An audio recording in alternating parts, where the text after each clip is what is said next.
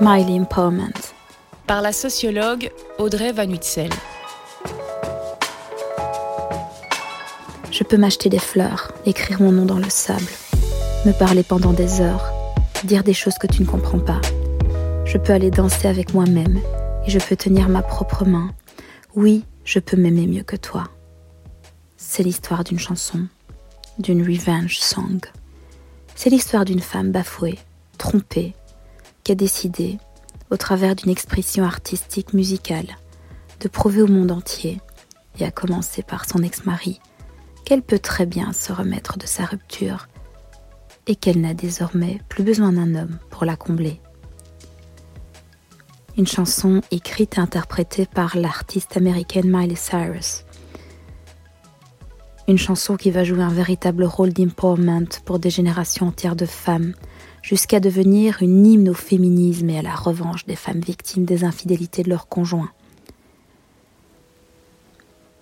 Le 12 janvier dernier, sort le titre Flowers. Le choix de cette date n'est pas anodin. Il s'agit en effet de la date d'anniversaire de l'ex-mari de l'artiste. Le clip vidéo de la chanson a été tourné dans la garçonnière de ce dernier, loué le temps d'un tournage par Miley Cyrus. Une superbe villa nichée sur les collines d'Hollywood dans laquelle il rencontrait ses maîtresses. En fait, Miley a pensé à tout. Elle a goupillé cela d'une main de maître, en étant déterminée à créer le buzz et à surfer sur la vague actuelle d'un féminisme réinventé et puissant. Dès la sortie du titre, c'est l'engouement total. Et même plus encore. Le titre Flowers est en passe de devenir le meilleur antidépresseur féminin auditif disponible pour soigner un mal spécifique et très répandu, celui de la rupture amoureuse suite à une infidélité.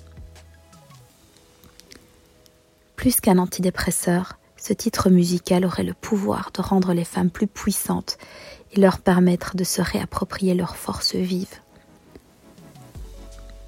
Au fait, quelle est la place de la musique dans votre vie? Je dois vous avouer que dans la mienne, elle occupe une place essentielle.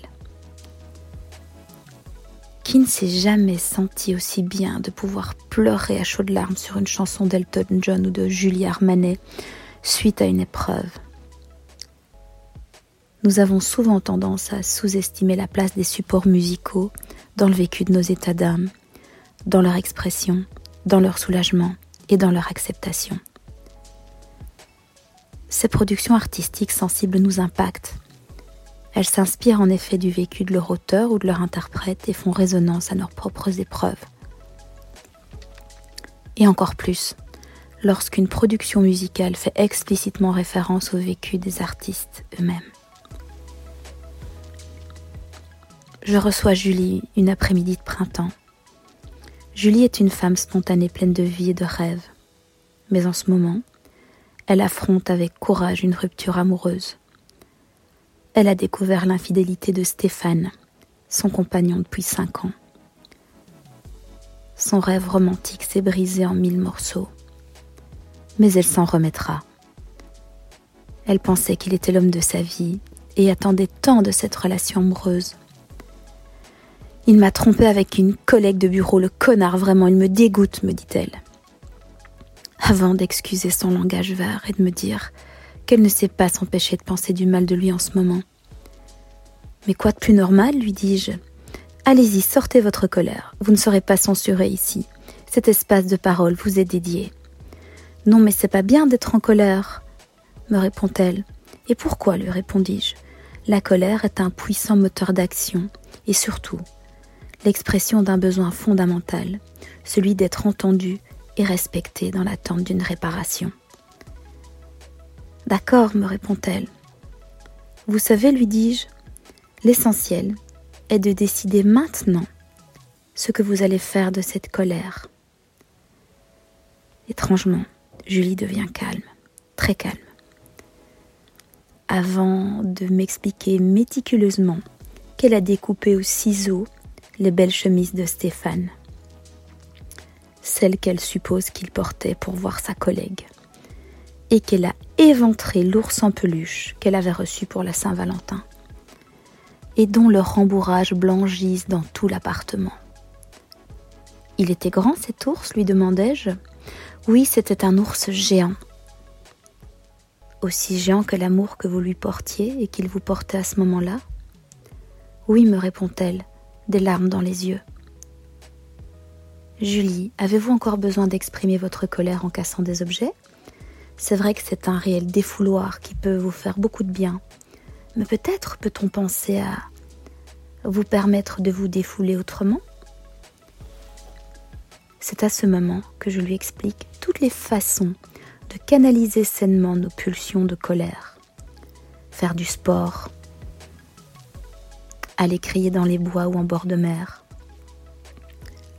je lui évoque aussi la possibilité d'accéder à des Raj Rooms, qui sont des espaces défouloirs autorisés que l'on peut louer à la demi-heure et dans lesquels on peut casser de la vaisselle et de l'électroménager à l'aide d'un énorme marteau.